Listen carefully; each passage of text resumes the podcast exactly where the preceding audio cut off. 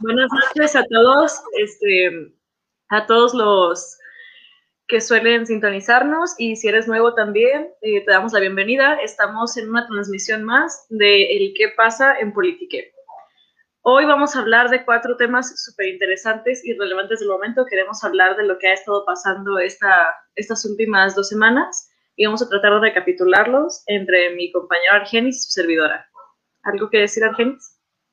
Bueno, pues también este, darle la bienvenida a todas y a todos este, quienes nos ven y nos escuchan, ¿no? Estoy muy emocionado porque creo que son temas eh, que, digamos, se tienen que discutir, se tienen que, que, hablar. Y bueno, pues muy feliz de estar aquí contigo, Citlali. Tú, tú sabes que, que ya llevamos años de conocernos, años de platicar, de debatir, de discutir. Siempre desde, una, una, una, desde una perspectiva muy de amigos, ¿no? De, ah, venga, es chido, chido. No, amigos, ah, ¿verdad? no, este, sabemos que nada más somos dos, pero vamos a tener como, ahora sí que una práctica supongo que más amena y directa por esa situación de que somos dos personas. Así que yo encanta de compartir este espacio contigo, Argenis, y pues vamos dándole, ¿no? Va, me parece perfecto. Bueno, pues el primer tema que vamos a tratar es la visita del presidente argentino Alberto Fernández a México, ¿no? Eh, bueno, ¿quieres comenzar? No, no, ah. introdúcelo, introdúcelo. Va, me parece perfecto. Eh, yo creo que es sumamente importante eh, entender que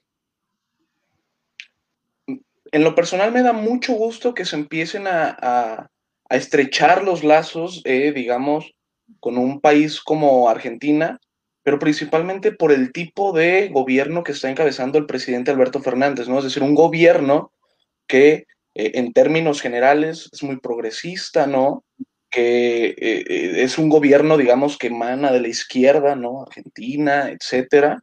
Y, a mí me da gusto, a mí me da gusto porque incluso creo que muchos de los temas eh, que, que, digamos, ya se han discutido, incluso ya han, ya, han, ya han, existido reformas importantes, ¿no? En Argentina con respecto a temas, eh, digamos, progresistas de suma importancia, se pueden trasladar a México o se deberían de trasladar a México, digamos, para discutirlos, porque son temas de, de suma importancia, ¿no? De suma relevancia. Creo que e, esa es la primera parte con, la, con, con lo que yo quisiera empezar. Sí, creo que estoy súper de acuerdo contigo. La verdad es que la presidencia que ha tenido este Alberto Fernández, honestamente, es algo de lo que se puede aprender mucho. Creo que su, su, gobierno es algo de lo que verdaderamente se puede aprender. Y sabemos que aquí en México también tenemos un sistema de izquierda. Entonces, creo que el estrechar lazos, como dices tú, es más un benefactor que otra cosa. Y se ve en el hecho de que también vino a tratar de estrechar lazos económicos, a buscar este empresas con las que había colaborado anteriormente que son mexicanas, este, para demostrarnos que lo nacional este, verdaderamente debería engrandecer a México y yo creo que Fernández por eso se, se acercó con nosotros, para, sí, para ahora sí que tener alguna especie de nexo, sea económico, político, social, como querramos verle, pero yo creo que es un benefactor en esta situación. Sí, no, completamente de, de acuerdo contigo, ¿eh? O sea, tenemos que entender que la verdad, eh, tanto Andrés Manuel como Alberto Fernández son dos figuras, digamos, muy representativas eh, de la izquierda latinoamericana, claro que cada una con sus respectivos matices, ¿no? Porque, eh, pues son, son, aunque digamos, podemos catalogarlos como gobiernos de izquierda, pues son izquierdas algo diferentes, ¿no? Algo, algo sí, diferentes y que en ese sentido creo que es, es, rico la discusión que incluso se puede dar entre ellos, ¿sabes? Es decir, lo que uno ve es, es la parte de afuera, ¿no? Pero yo creo que la parte interesante es, es, esta cuestión, a lo mejor ya en la plática interna, ¿no? Que tienen entre ellos, ya a lo mejor las pláticas que se dan a puerta cerrada, etcétera, en donde pueden discutir diferentes temas. Y vuelvo a esto, ¿no? En donde eh, probablemente también, eh, pues se discutan otros temas que serían importantes, repito, traer al, a la mesa de la discusión mexicana. Sí, es correcto. De hecho, yo creo que lo notamos en los mecanismos bilaterales que vinieron, que vinieron a plantear entre Obrador y Fernández. Y más que nada, yo creo que lo que más destacó es esta cuestión como del repunte que se tuvo con la alianza para buscar una mejor solución para cómo se ha estado llevando el COVID. Sabemos que Argentina tiene sus estrategias, México tiene otras, pero creo que el hecho de que él venga porque cree que podemos ahora sí que apoyarnos como países entre los dos para tener una mejor estrategia ante esta pandemia, yo veo que verdaderamente es algo que estoy segura de que Obrador no va a quitar el, dedo del, renglón, porque honestamente todavía nos hace falta mucho como trabajar esa situación ¿no? de la pandemia. Sí, completamente de acuerdo. O sea, además señalar, eh, digamos, cambiando un poquito de tema, pero que va relacionado, Fíjate que las personas con las que se reunió Alberto Fernández nos dan un panorama, un mapa político, digamos, de los principales liderazgos también que tiene, que tiene Morena. ¿no? Es decir, lo recibe el canciller, ¿no? Que es Marcelo. Eh, después, pues, existe una, una visita, eh, existe, hasta donde yo tengo entendido, una reunión con la jefa de gobierno, que es Claudia Sheinbaum. Después se va al Senado y lo recibe Monreal, que es el presidente de la Jucopo. Lo ve Andrés Manuel, lo ve Mario Delgado. ¿no? Que es el presidente, digamos, del, partido eh, del que emana el presidente Andrés, etcétera, ¿no? Entonces, eso también nos da una idea, digamos, de los liderazgos eh, políticos existentes dentro de Morena y nos puede dar, aunque parece que no, pero yo sí lo tomo importante, creo que son señales, ¿no? Que nos pueden ayudar, digamos, a definir muchas cosas, tanto en el 21, para el 21, perdón, como para el 24, ¿no? No sé tú cómo lo ves. Sí, es este, estoy completamente de acuerdo contigo. O sea, no le hallo fallas a esta situación que tú planteas. Honestamente, creo que la actitud que se tuvo por parte del gobierno mexicano ante su visita de 70 horas nada más, creo que fueron bien aprovechadas, creo que tuvo que reunirse con quien tenía que reunirse, creo que se habló de las estrategias que tenían que hablarse, o sea, creo que verdaderamente eh, es un, digamos que es un conecte que estoy segura de que vamos a tener otra visita de él a lo mejor no pronto por la pandemia, pero que verdaderamente ahí va a existir la comunicación. Entonces, yo creo que em, ahora sí que el gobierno mexicano lo hizo bien en su visita. Sí, sí, sí, sí, completamente, completamente de acuerdo. Y digo, creo que esperemos se estrechen más los, los lazos con, con esta nación amiga, ¿no? De, de Argentina. Pero, te repito, me da mucha alegría saber que dos representantes de la izquierda latinoamericana están trabajando en conjunto, ¿no? En diferentes áreas, ¿no? Sí, más que nada, no solamente con Argentina, ¿verdad? Esperaríamos que en algún momento existan otros países con los que podamos coaligarnos para crecer pero se nota que la probadita que se ha dado ahorita con Argentina es vital para ver lo que nos depara el futuro de, izquierda en este caso. Completamente, completamente de acuerdo, sí, claro. Bueno, ¿cuál, es el tema que, sigue? A ver, hay que, hay que empezar con esta parte. pasamos a introducir el siguiente tema. Este. Ok, si quieres tú, tú, tú introdúcelo, tú, tú introdúcelo, yo, te sigo. Es que hay varios. ¿Cuál, quieres? O sea. No, no, no, vámonos, ¿sabes qué? Vámonos contundentes, vámonos con eh, este escándalo que se tuvo, el drama político que se ha tenido del momento con la ASF, ¿te parece con eso? Me parece, me parece perfecto. Perfecto, bueno, eh, entonces, si quieres lo introduzco ya que lo mencioné. Dale. Bueno, nos encontramos ante un escenario, primero que nada, donde se hizo una auditoría a la situación esta del nuevo aeropuerto en Texcoco y la cancelación del mismo. Y la, la polémica que se ha estado escuchando, yo creo, últimamente es la típica frase de yo tengo otros datos, que Obrador nos está diciendo que la auditoría que se hizo es errónea. ¿Por qué? porque nos encontramos ante un escenario donde al parecer la cancelación de este proyecto de Texcoco nos deja con una, una pérdida de dinero del 232% cuando sabemos que se había estimado que se habían estimado números más bajos, ¿verdad? Se pensaba que la cancelación sí iba a tener repercusiones económicas, pero no esperábamos que algo tan grande, por lo cual ahora sí que se le está yendo encima a la gente a Obrador y Obrador su, su táctica, su estrategia ha sido decir, la auditoría está mal y vamos a comprobarlo.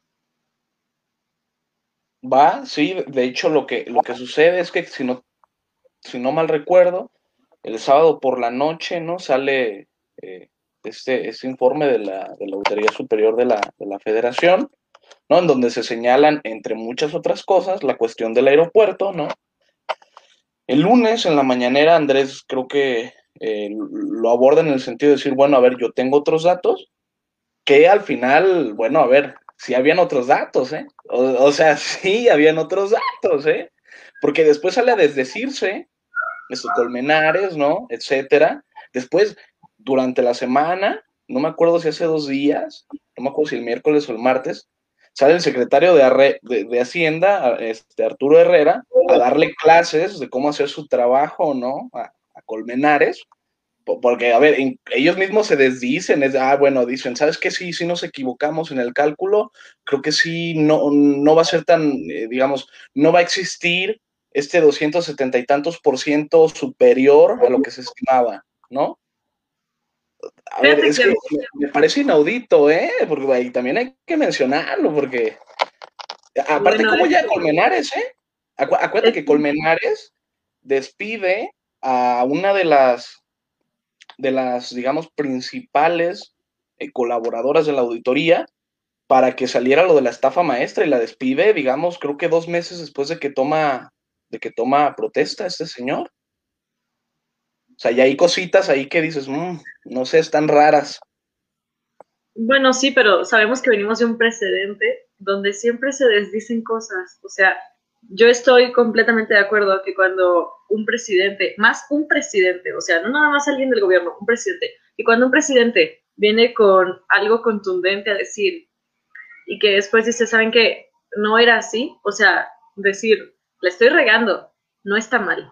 O sea, todos tenemos errores, sabemos que es humano, sabemos que no es una deidad, sabemos que se puede equivocar, pero el hecho de, decir tantas veces las cosas y darle tanta vuelta al asunto, creo que nos muestra un foco rojo latente en este caso.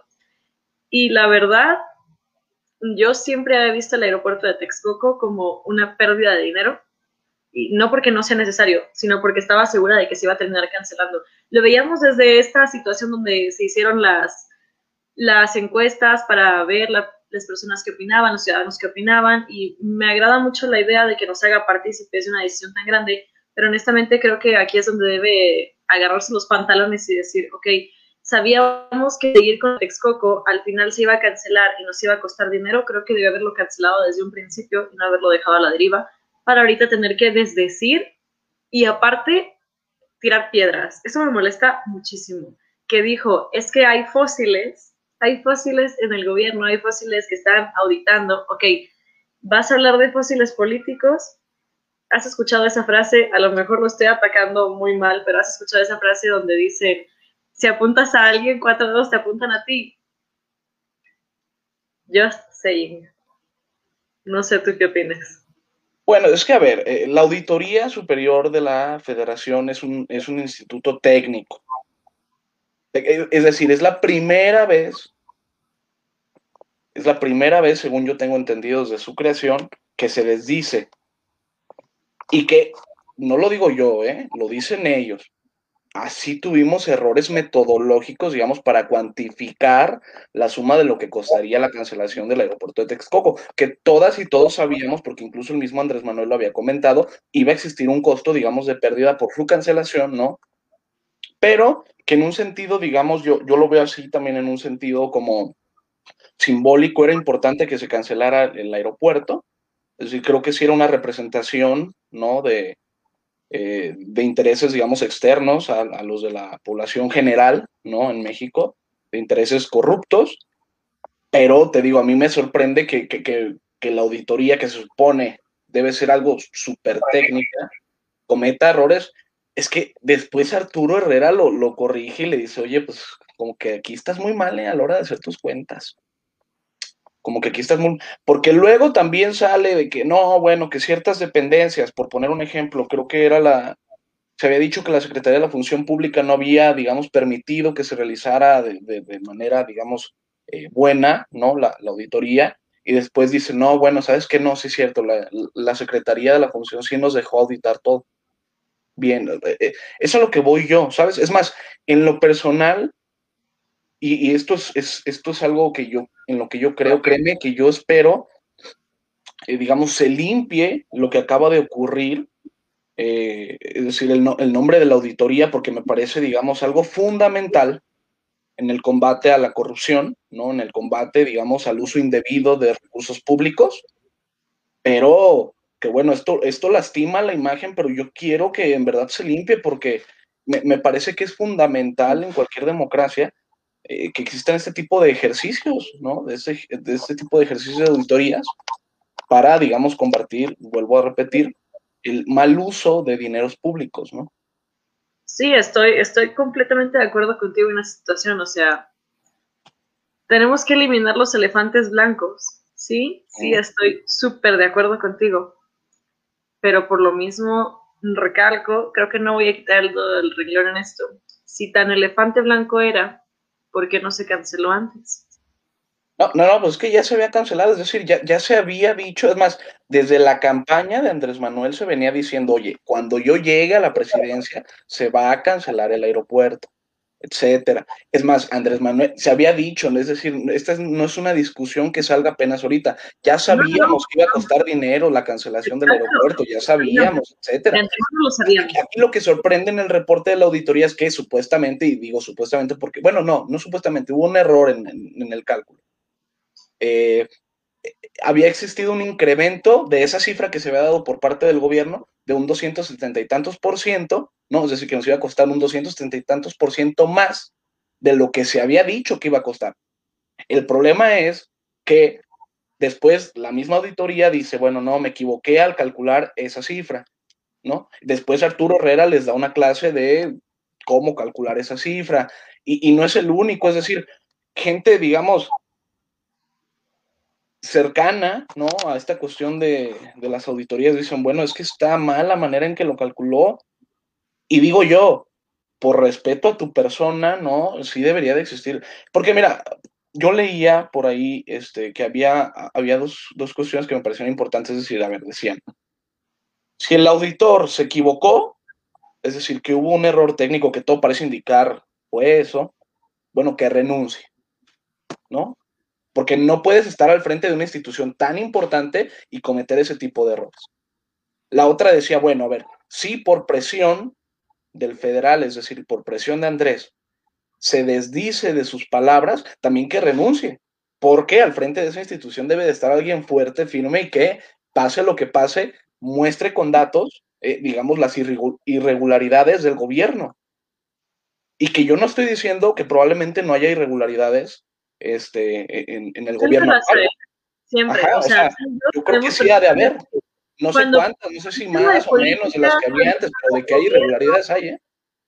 Cuando se habla de política y cuando se habla de gobierno, sabemos perfectamente tú y yo que siempre hay irregularidades. Que se trata de erradicar la corrupción, sí, estoy a favor de ello, pero siempre, siempre hay. O sea, no digo que siempre deba haber, no, no pero también el forzarlo a renunciar también se me hace un poquito drástico, no sé. Aparte, ok, que renuncie, pero ¿por qué esta situación donde AMLO lo ataca tan, tan, tan de lleno, que no dijo su nombre, pero sabemos que hablaba de él, para humillarlo? O sea, no hay necesidad de humillar públicamente a las personas. En este caso, eso es lo que, lo que me hace ruido, ¿sabes? Yo creo que más que nada es eso. Mira, yo, yo creo que no, ojo, esta es mi interpretación, es muy personal, muy particular.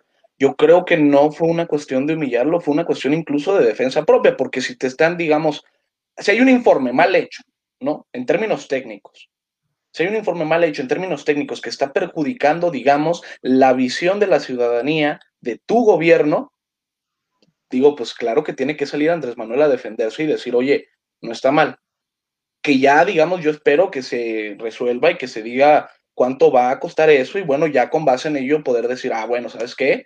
Eh, a ver, hay que hacer ya un análisis conforme los datos ya certeros, ya técnicamente comprobados, ¿no? Que nos otorgue la auditoría y decir, ah, bueno, ¿sabes qué? Aquí se está equivocando Andrés, aquí se están equivocando las diferentes dependencias de gobierno, aquí se están equivocando tal cual, pero vuelvo a lo mismo, yo lo veo como un acto de defensa y un acto de defensa completamente válido cuando, digamos, se está desprestigiando a tu gobierno de manera errónea. Porque vuelvo a lo mismo, si fuera algo que tú dijeras, bueno, está bien hecho, ah, no manches, créeme que yo sería de las primeras personas en decir, ojo con lo que está pasando ahí. La Comisión de Honestidad y Justicia, ¿verdad? La sí, sí, sí, sí, sí. Justo cuando íbamos a mencionar esto, te iba a decir que yo había escuchado que se iban a reunir. Acaba de. Oye, me da gusto. Si, se preguntan Por qué, si se preguntan por qué la expresión de Argenis, lo que pasa es que ahorita en pleno ¿qué pasa? Me acaba de llegar la información de El Universal de que le acaban de quitar la candidatura a Félix Salgado. Así que sí la buena nueva por la que se emocionó Argenis es esta. Sí, oiga, es que claro que emociona. Es más, ¿quieres que le demos a eso? Sí, sí, sí, sí, me, me encanta que justamente haya pasado ahorita, ¿sabes? Es como una intervención. Es el destino, es el destino diciendo, por favor, observen los programas de Politique, porque en pleno aire se dan este tipo de acontecimientos. Honestamente, el siguiente tema a hablar era esta situación de cómo AMLO ha abordado el feminismo y cómo habla de él, cómo se expresa de las feministas y el feminismo. Y justamente queríamos tocar el tema de la candidatura de Félix Salgado. Lo vamos a tocar, sí, pero tenemos la buena nueva de justamente ahorita en vivo de que le acaban de quitar la candidatura. Por fin. Es más, fíjate, quisiera leer un, comunicado por parte de la Comisión Nacional de, Honestidad y Justicia de Morena, que dice lo siguiente. Eh, la, la Comisión Nacional, perdón, de Honestidad y Justicia informa, derivado del procedimiento de oficio iniciado por esta comisión en contra eh, de, Félix Salgado Macedonio, y una vez cumplidas todas las etapas del procedimiento y habiendo realizado el análisis exhaustivo de las pruebas, este órgano jurisdiccional intrapartidario resuelve eh, por unanimidad de votos eso es importantísimo, ¿eh? Por unanimidad. Es importantísimo, unanimidad, o sea, por fin. Ajá, gracias. Instruir a las Comisiones Nacional de Elecciones y Nacional de Encuestas la reposición del procedimiento de evaluación de perfiles para la selección de candidato o candidato a la gubernatura del estado de Guerrero. Dice, en breve más información, ya nos, nos comentarán qué es lo que pasa, pero todo parece indicar que se le acabó su fiesta a, a este tipo no tan deleznable, tan detestable y tan vomitivo, hay que decirlo así abiertamente. ¿eh? También, sí, sí, honestamente era, era una cuestión repulsiva el hecho de que el presidente no abría los ojos y siguiera, sabemos que su relación de amigos era, bueno, es, era, no sé, pero es muy estrecha en este caso. Por lo tanto, aparte contaba con un fuero político desde hace mucho tiempo porque sabemos que... Era senador, ¿no? Había tenido otros, ajá, y antes de senador fue presidente municipal, si no me equivoco. Entonces, o sea, había tenido fuero político por mucho tiempo, por lo cual era intocable. Por eso, el único momento en el que actualmente se le podría haber enjuiciado es justamente ahorita. Y por fin vemos que se está dando el espacio para ello. Por fin. Lo primero, en este caso, era justamente que encontraran, que se diera la, la apertura a que hubiera otros candidatos para gobernador para ahora sí ya que no tuviera fuero político, porque como gobernador íbamos a recaer en lo mismo. Para empezar, ¿qué imagen iba a dar el hecho de tener un gobernador que se le acusa de tanta violencia sexual hacia la mujer? Para empezar. Y en segundo lugar, o sea, se necesitaba que el tipo no llegara al poder porque si como gobernador iba a tener otros años más de fuero y de aquí a ese tiempo iban a haber más polémicas y a lo mejor él se volvía a limpiar las manos y decir, ok, yo no tuve nada que ver con esto. Sí, de acuerdo en, todo lo que dices, Lali, es decir, entendíamos que por el, poder, al parecer, electoral que se tiene en esa entidad por parte de Morena, lo más probable es que el candidato que lanzasen en ese, en ese estado iba a ganar la gubernatura. En este caso era este tipo detestable, ¿no? Y me da mucho gusto que, digamos, este órgano interno de Morena lo, lo quite de ahí. Lo quite de ahí, es decir, creo que por primera vez en mucho tiempo, en el sentido, eh, digamos, en, esta particularidad tan importante, se está teniendo congruencia, ¿no? Me da gusto, te lo juro, porque había gente dentro del, partido, es decir, gente eh, eh, muy, muy importante en, este tema en específico, como, como, es, como es Estefanía Veloz, y ella había dicho, y te lo juro, yo estaba muy contento con su postura, es decir, me parecía una postura de congruencia plena, porque ella decía, ¿sabes qué? E, en pocas palabras, digo, estoy, estoy parafraseando, ¿eh? no lo dijo de manera textual, pero ella decía, bueno, las feministas se incluía, ¿no? Eh, si somos congruentes, si se postula a Félix Salgado Macedonio como candidato a gobernador, deberíamos de renunciar a Morena. Completamente de, acuerdo, completamente de acuerdo. hoy estaba leyendo una nota en Milenio que de hecho hablaba de esto. La cuarta T no está peleada con el feminismo. Tú sabes que yo no soy fanática de la cuarta T, o sea, yo, yo, cero, cero. O sea, no lo, lo hemos hablado, lo hemos hablado varias veces. Hablado más de una vez. Entonces, yo soy súper alejada de la cuarta T, pero sabemos que la cuarta T no está peleada con el feminismo. O sea, tenemos a un montón de mujeres empoderándose diciendo, ok, que Morena o parte de su estructura piense así no quiere decir que nosotras pensemos igual. Y esto estaba haciendo una, un quiebre político muy considerable. Para empezar, o sea, creo que son, son acciones, actitudes que deberían cuidarse como partido. En este caso, tenemos muchísimas acusaciones, hasta por parte de mujeres de Morena, donde Félix Salgado los, las había acosado. En este caso, ya no era gente externa, también era gente dentro del partido. Y si no quería abrir los ojos Obrador ante esto, y los demás militantes de Morena que se negaban a la idea de escuchar a la mujer y de decir, ok, vamos a abrir el caso porque sabemos que esto es algo real. Y si no es nada más, y aunque fuera nada más una mujer, Argenis, aunque fuera nada más una mujer la que lo está acusando, se tiene el derecho y el valor cívico y moral y la responsabilidad de decir, si una mujer lo está acusando de ello, ni siquiera se debería estar poniendo como un precandidato. Entonces, en este caso, qué bueno, tal vez evitemos quiebres en Morena a partir de esto tal vez no, porque hay, hay otras situaciones en las que tampoco se está de acuerdo. Por ejemplo, tenemos cómo se ha manejado la contingencia sanitaria, o sea, siempre, siempre, siempre en un partido hay problemas. Pero este era uno de atención inmediata. Se necesitaba que de verdad hubiera algo focal que dijera, basta. Sí, sí, sí, te digo, creo que creo que es un acto de congruencia y me da mucho gusto porque, es decir, pues bueno, no, no, no triunfó el... Es que no sé si es la palabra correcta, pero es que no triunfó el machismo, no, no, no triunfó, digamos, estas estructuras, eh, digamos, machistas, patriarcales, misóginas, ¿no? Que tanto y tanta fuerza tienen en México. Y bueno, ya veremos qué es lo que pasa con la siguiente designación, pero creo que es un paso muy, muy importante, te lo juro, muy importante para Morena. Es decir, es definitorio es definitorio. Y creo que con base en él se deben plantear las siguientes candidaturas, se deben plantear, etcétera, los siguientes procedimientos, ¿no? Para elegir a los candidatos y a las candidatas. Exactamente. Creo que es un partiaguas importantísimo, definitorio completamente para el partido. Te lo juro que estoy muy, muy contento porque tú lo sabes y digo, aquí lo he dicho varias veces, yo, yo soy una persona, digamos, afín al partido, ¿no? En mención, y me da gusto que se esté siendo congruente, ¿no? Porque tú bien lo mencionabas, y tú es decir, se supone, está el supuesto, de que Morena, digamos, debería de ser el partido más cercano a este tipo de causas, ¿no?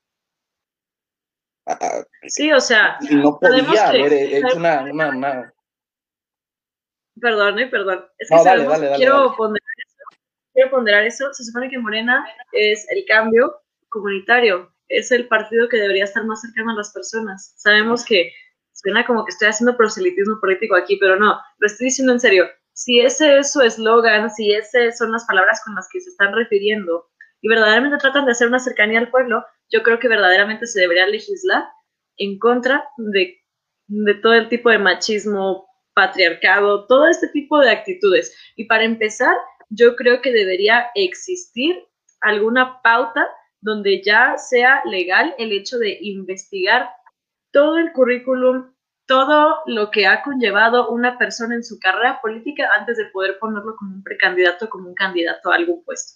Por más mínimo que sea, debería ser ley. Sí, me parece muy interesante lo, lo, lo, que, lo que propones. O sea, creo que, creo que estaría muy bien. Creo que estaría muy bien. Creo que sería un paso importantísimo y ojalá en algún momento, digamos, esto ya no lo estemos comentando como un estaría muy bien, sino más bien como un está muy bien. Como un debe hacerse. Sí, sí, sí, sí. Sí, completamente. Si alguien, de nuestro público se anima a hacer una iniciativa de ley, vamos y la presentamos, ¿eh? La presentamos en el Congreso de Jalisco y ojalá algún día llegue a lo nacional, honestamente. completamente de acuerdo. Y ojo, ¿eh? Si quiero hacer una, una, una aclaración importante. Es decir, pareciera que Citlali está haciendo apología, ¿no? De Morena, pero no, no es cierto, ¿eh? Es más, Citlali es una de las personas más críticas del partido y lo hemos platicado cientos de veces, entonces en ese sentido, créeme que Citlali está diciendo esto desde toda la honestidad posible. Estoy siendo lo más imparcial posible, honestamente. Sí, sí, sí, yo soy cero morenista, Argenis lo sabe, o sea, cero. Yo soy, bueno, no soy apolítica, más bien soy apartidista completamente.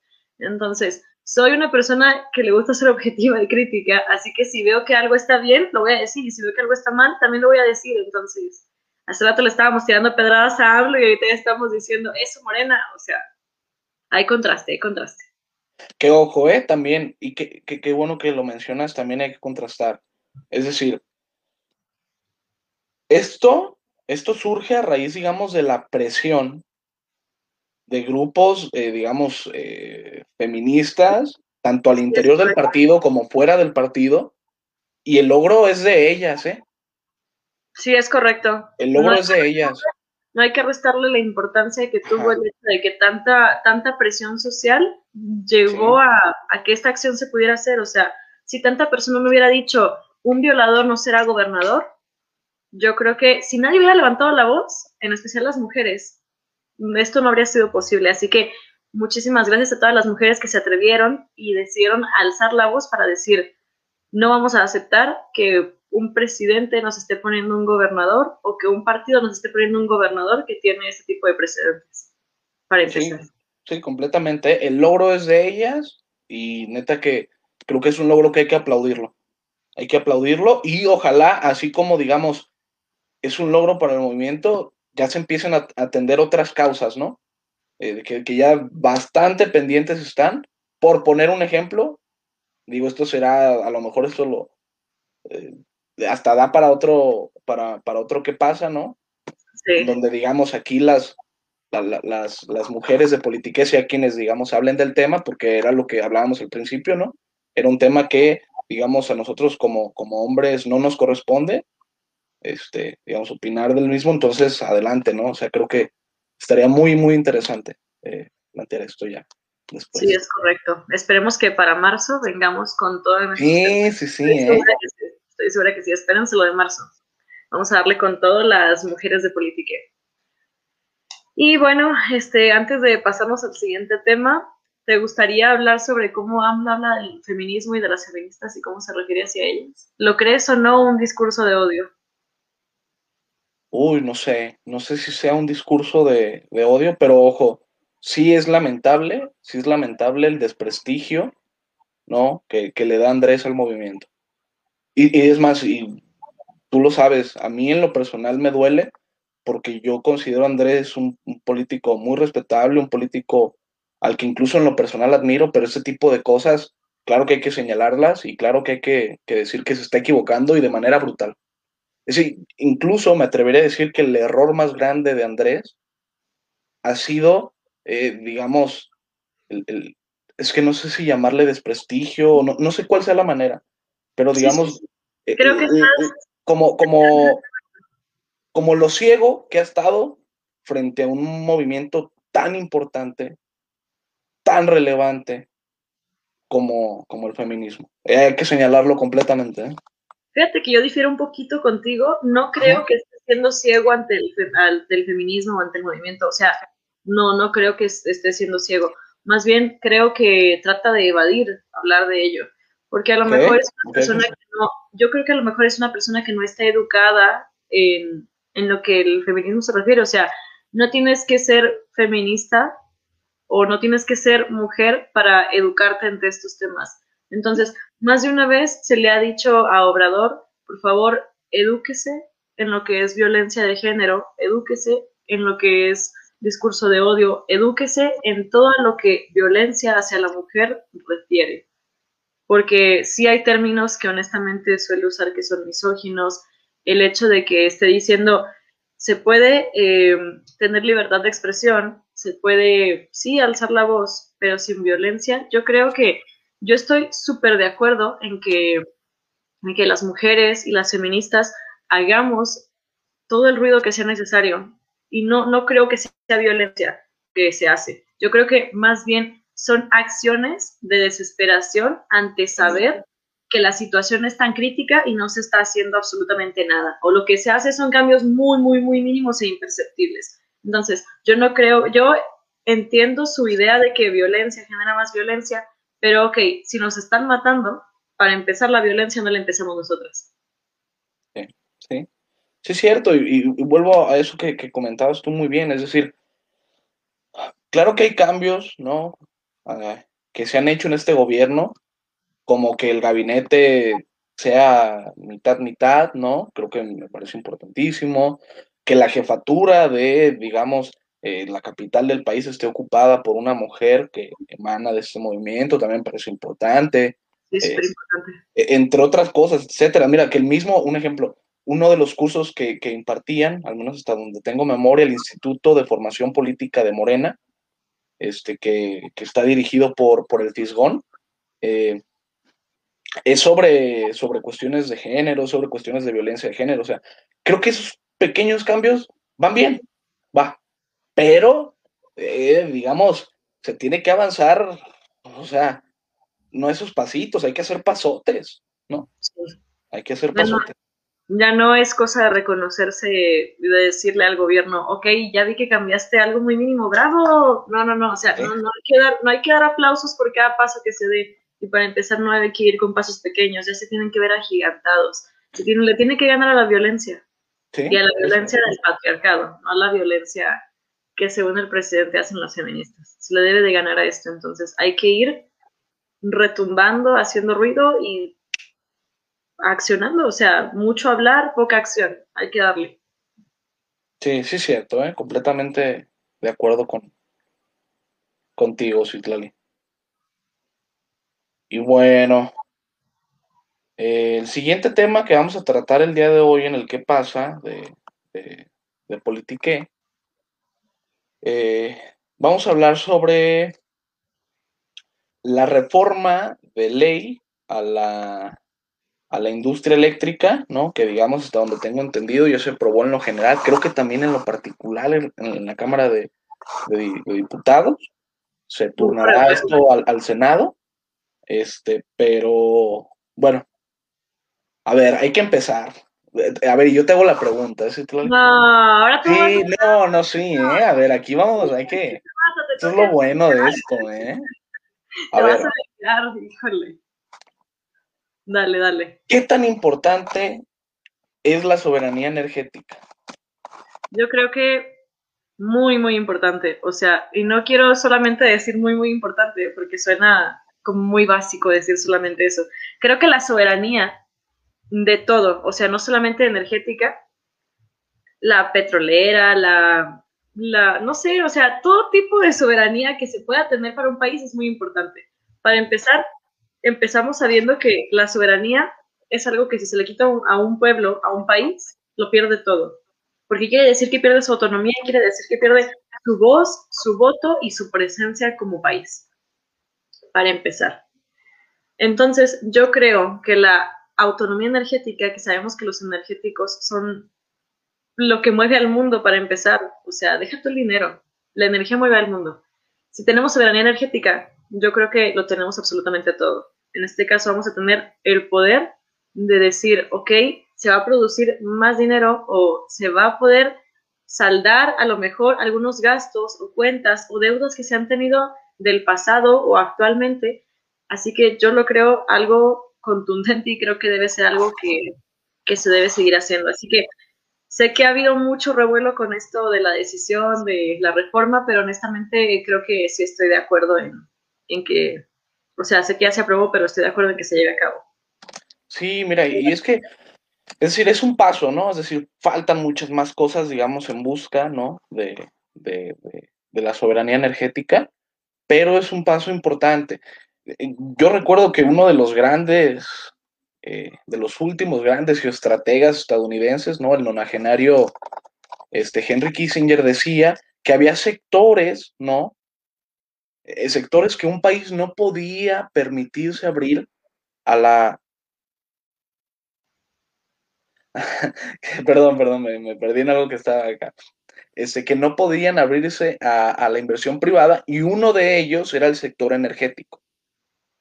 Y, me parece importantísimo. Y es decir, claro que uno pelea o, quiere seguir por esta lucha por la soberanía energética cuando sabes que, digamos, en términos generales tu país pues tiene petróleo, tiene gas, etcétera, ¿no? Es decir, eh, eh, eh, elementos básicos, ¿no? Para, digamos, buscar la soberanía energética, ¿no? También hay que decir, incluso era algo que yo, yo escribí hace poquito, que hablaba sobre que, o sea, los, los últimos dos sexenios antes de Andrés Manuel, es decir, el de Calderón y el de Enrique Peña Nieto, se habían encargado, ¿no? De, digamos, poco a poco ir destruyendo ese sueño de en algún momento poder tener la, soberanía energética. Eh, digo, a mí me acuerdo que en el 2008 Calderón había propuesto una reforma eh, energética, ¿no? Etcétera, que gracias a, digamos, la, discusión eh, planteada por la izquierda, etcétera, se logró que no, no, no, o sea, es decir, que llegara deslactosada la propuesta, ¿no? Etcétera. Es más, recomiendo mucho la intervención que en aquel entonces hace el doctor Alfredo Jalife al respecto. Después, con, ya con Enrique Peña Nieto, pues se plantea ahora sí una reforma energética más profunda, ¿no? Etcétera, en donde prácticamente se le quiere entregar la riqueza petrolera de México a los extranjeros, a las empresas, al capital privado extranjero, específicamente hablando. Y bueno, a ver, ahí también existe otro debate público sobre la reforma, es decir, hay una intervención que vuelvo a recomendar, me parece tremenda, tremendamente buena, que es la intervención del historiador del doctor Lorenzo Meyer, este, al respecto, pero bueno, al final sí se concreta, ¿no? Sí se concreta. ¿Y qué, cuál era una de las, digamos, cosas que nos decían, no, las gasolinas van a bajar, el gas? No es cierto. siempre, no, no es ese argumento, o sea, siempre sabemos que como campaña política siempre existe ese argumento, no me vas a, no vas a decir que también Obrador no lo usó. Eh, pero Obrador, fíjate, Obrador lo hace en el, en el, al revés, es decir, Obrador dice, a ver, a la hora, digamos, de que el Estado se haga cargo, ¿no? De, la cuestión energética, será más fácil, digamos, que eh, eh, los precios de los combustibles bajen, bajen, ¿no? Por ejemplo, una de las ideas es que con la refinería de dos bocas, etcétera, ¿no? Este, se produzcan eh, gasolinas suficientes, ¿no? Para no tener que, importarlas y depender de Estados Unidos, específicamente de Texas. No, es más, este debate surge a raíz de lo que ocurre en Texas, ¿no? Es decir, este desastre climatológico que eh, nos hace darnos cuenta de la dependencia de México con relación al gas tejano, que es fundamental para la producción de energía eléctrica. ¿no? Y era lo que hablábamos hace rato, era lo que yo te decía, es decir, a mí me sorprende que digo, a ver, México tiene una de las reservas de gas más importantes que, del mundo, que es la cuenca de, Burgos, y cómo puede ser que sigámosle comprando, eh, digamos, gas, ¿no? A, Texas. Más, yo, leía. Cuando se supone que tenemos más gas que ellos. Pero, pero. Sí, porque fíjate, yo, yo leía, era una nota, creo que de sin embargo, en donde del sexenio de Felipe Calderón al sexenio de, de, Enrique Peña Nieto se había incrementado en un 275%, si no mal recuerdo, ¿no? La importación de gas tejano, ¿no? Es decir, incluso la gran mayoría del gas que se utiliza para la producción, eh, digamos, eléctrica en México proviene de Texas. Y el problema es que cuando ocurren ese tipo de cosas, te ves afectado y ocurren, digamos, los apagones, etcétera, ¿no?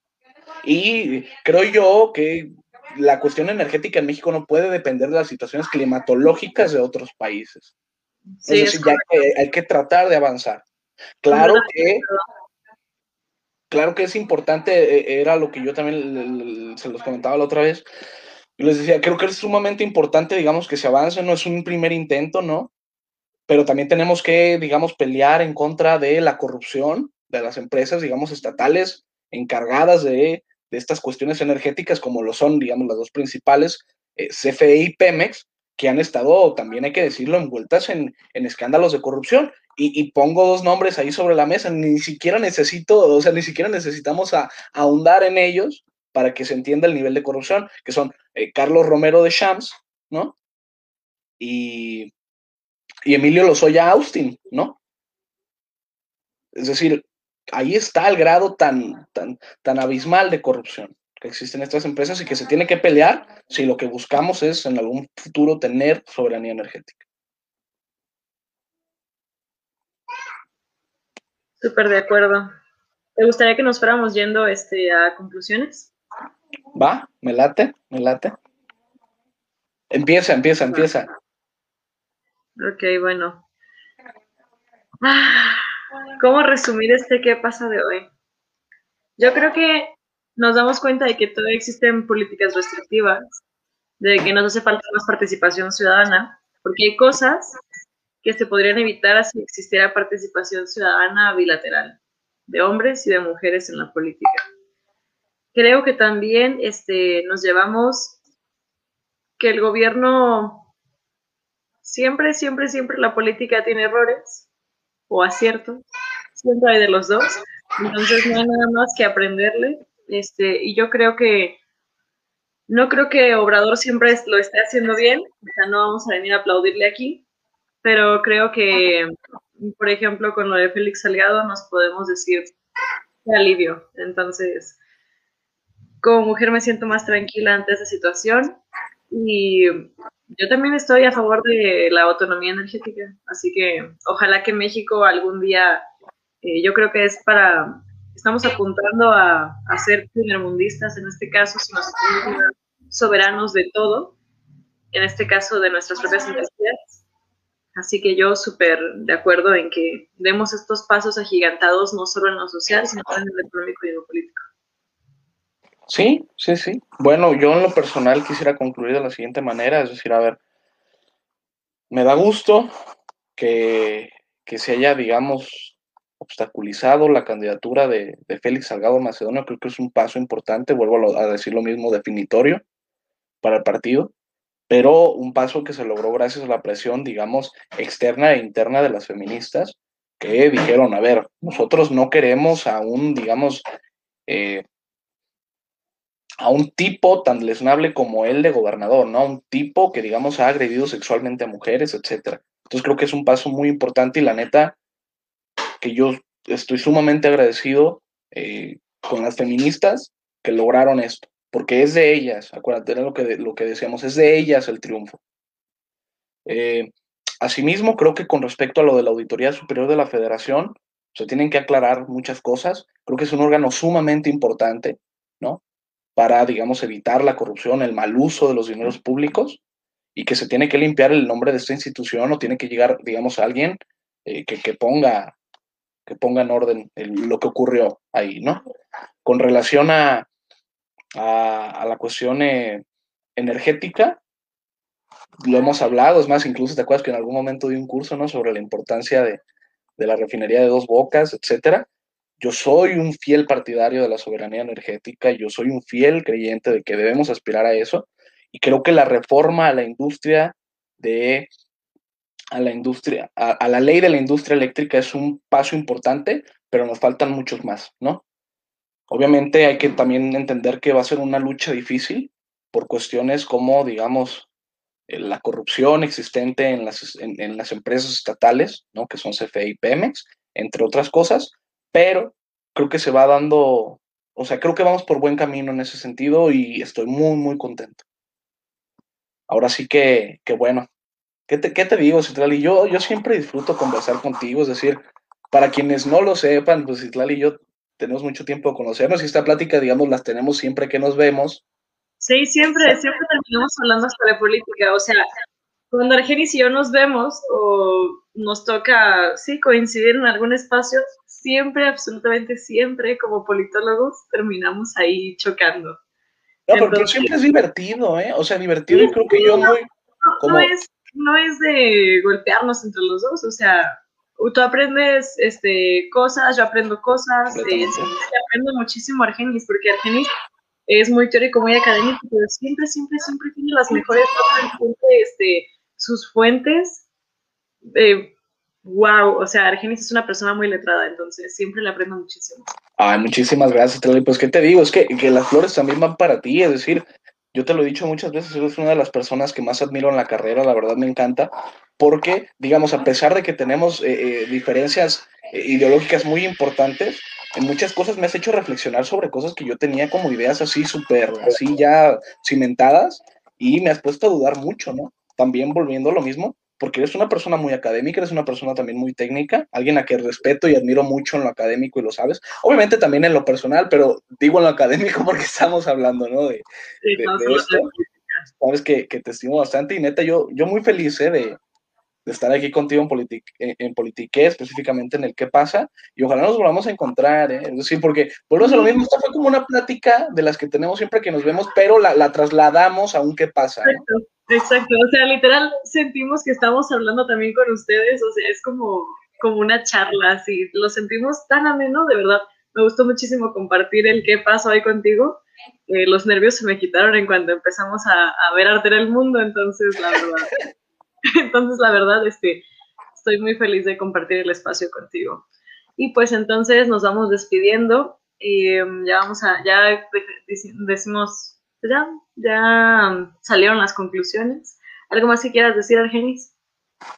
Nada, pues este, que la verdad sigan, sigan de cerca el trabajo que se está haciendo en Politique, la neta que creo que, wow, es un trabajo tremendo, es un trabajo importantísimo y es que todas las personas que forman parte de Politique son personas muy capaces.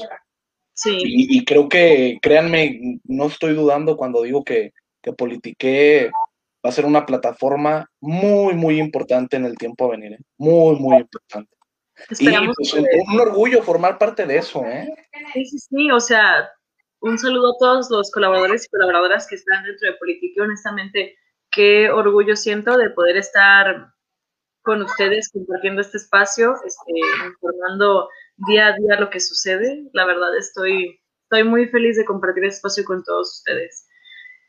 Y más que nada, este, ah, queríamos invitarlos también. Eh, en marzo se vienen cosas que, wow, ya tenemos preparado bastante, entonces esperamos contar con su presencia. Vamos a tener un qué pasa semanal como, como siempre, como hasta ahorita ininterrumpidos y esperamos seguir contando con su apoyo. Y muchas gracias a todas las personas que han estado llegando nuevas, a los que siguen siendo fieles y quedándose con nosotros, aquellos que nos pueden sintonizar a veces y a veces no, o sea, también es comprensible. Muchísimas gracias por todo el apoyo que nos brindan siempre. esperemos que Politique este, siga aquí con ustedes muchísimo tiempo más. Bueno, muchas gracias a todas y a todos. Cuídense mucho.